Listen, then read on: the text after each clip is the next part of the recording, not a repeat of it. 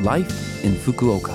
फुकुओकामा जीवनयापन यो फुकुओका सिटीबाट प्रायोजित कार्यक्रम हो नमस्ते ओहाई गोजाइमास म सरिता यो लाइफ इन फुकुओका कार्यक्रममा तपाईँहरूको लागि फुकुओकामा आरामदायक जीवनयापन गर्न तथा बाहिर निस्कँदा वा दैनिक जीवनमा आवश्यक पर्ने जानकारीहरू नेपालीमा दिने आइरहेकी छु हरेक हप्ताको बिहिबार यो कार्यक्रम म सरिताको साथ सुन्न सक्नुहुन्छ के तपाईँहरूलाई थाहा छ फुकुओकामा कति विदेशीहरू बसोबास गर्दै आइराख्नु भएका छन् हाल फुकुओकामा एक सय चालिसभन्दा बढी देश तथा क्षेत्रका करिब चालिस हजार विदेशीहरू बसोबास गर्दै आइरहेका छन् जसमा नेपालीहरूको सङ्ख्या चार हजारभन्दा बढी छ र दिन यो सङ्ख्या बढ्दै आइरहेको छ। हजुर नेपालीहरूकै लागि तयार गरिएको यो छोटो समयको कार्यक्रम सुन्दै गर्नुहोला। फुकुओकामा जीवनयापन तेस्रो वर्षमा प्रवेश भएपछिको आजको पहिलो कार्यक्रममा मेरो छोटकरीमा परिचय दिन गइरहेकी छु। मेरो नाम सरिता महर्जन हो नेपालको काठमाडौँबाट। फुकोका आएको सात वर्ष भयो। क्युसी युनिभर्सिटीबाट अर्बन प्लानिङमा पिएचडी गरी हाल लभ एफएममा डिजेको सँगसँगै प्रोफेसनल आर्किटेक्टको रूपमा जापानी डिजाइन कम्पनीमा पनि काम गर्दैछु। मलाई पुरानो जापानी शैलीको भवनहरूको अध्ययन गर्न एकदम मनपर्छ। साथसाथै नयाँ शैलीको डिजाइन गर्न पनि मनपर्छ। जापानी खाना मलाई असाध्यै मनपर्छ। त्यसमा पनि फुकुओकाको तुनको रामेन र ओडेन मलाई एकदम मनपर्छ। फुकुओकामा दजाइफु र ओहोरी पार्क चाहिँ मलाई घुम्न र फुर्सदको समय बिताउन मनपर्ने ठाउँहरू हुन्। मेरो छोटो परिचय यति नै। आगामी दिनहरूमा पनि दैनिक जीवनमा उपयोगी जानकारी र रमाइला विषयवस्तुहरू निरन्तर लिएर आउने नै छु। कृपया कार्यक्रम सुनिदिनुहोला।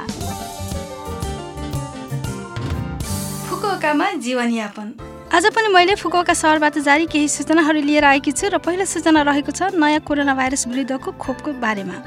फुकुओका सहरमा नयाँ कोरोना भाइरस विरुद्धको खोपका लागि इच्छुक सम्पूर्ण व्यक्तिहरूले ढुक्क भएर खोप लगाउन सुनिश्चितका लागि काम भइरहेको छ। दोस्रो पटकको खोप लिइसक्नुभएका अठार वर्षका वा सोभन्दा माथिका फुकुओका सहरको नागरिकहरूलाई फुकुओका सहरले तेस्रो पटकको खोप लिनका लागि खोप कुपन हुलाक मार्फत पठाइएको छ।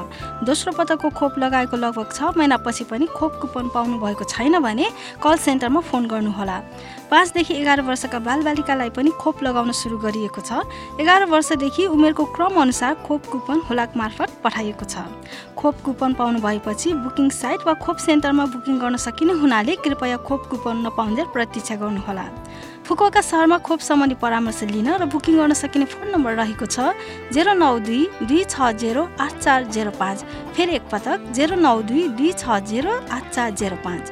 हरेक दिन बिहान आठ तिसदेखि बेलुका पाँच तिस बजेसम्म कल स्वीकार गरिन्छ।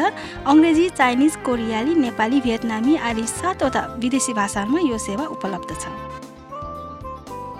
अब अर्को सूचना रहेको छ बसोबास कर छुट भएका परिवारहरूका लागि आपतकालीन विशेष अनुदान रकमको बारेमा। नयाँ कोरोना भाइरसको सङ्क्रमणको प्रभाव लामो समयसम्म रहिआएको कुरालाई मध्यनजर गरी जापान सरकारले जीविकोपार्जनमा टेवा पुर्याउने हिसाबले बसोबास कर छुट भएका परिवारहरूलाई प्रति परिवार एक लाख एन नगद उपलब्ध गराउने निर्णय गरेको छ।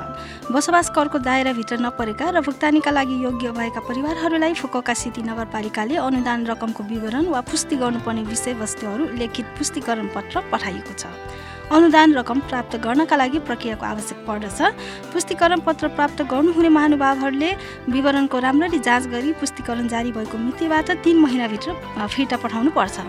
अनुदान रकमको बारेमा परामर्श लिन सकिने फोन नम्बर रहेको छ जेरो एक दुई जेरो जेरो एक आठ जेरो नौ दुई फेरि एकपटक जेरो एक दुई जेरो जेरो एक आठ जेरो नौ दुई। सोमबारदेखि शुक्रबार बिहान नौ बजेदेखि बेलुका छ बजेसम्म कल स्वीकार गरिन्छ। अङ्ग्रेजी चाइनिज कोरियाली नेपाली भियतनामी स्पेनिस र पोर्चुगिज गरी सातवटा भाषाहरूमा परामर्श लिन सकिन्छ। यो फुकुवाका सहरबाट जारी सूचना थियो।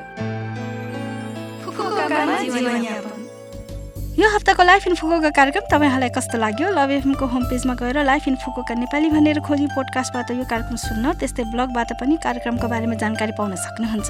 कार्यक्रम सम्बन्धी तपाईँहरूको प्रतिक्रियाको अपेक्षामा छौँ।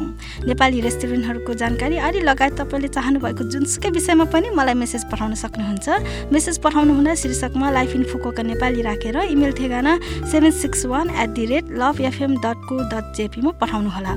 फेरि एकपटक इमेल ठेगाना seven six one one at the rate love FM dot co dot JP जाने जाने आज एकदेव लिम्बूको गाजल टिकी गीत तपाईँहरू सबैलाई राख्दै बिरा हुन चाहन्छु। तपाईँहरूको दिन शुभ रहोस्। नमस्ते।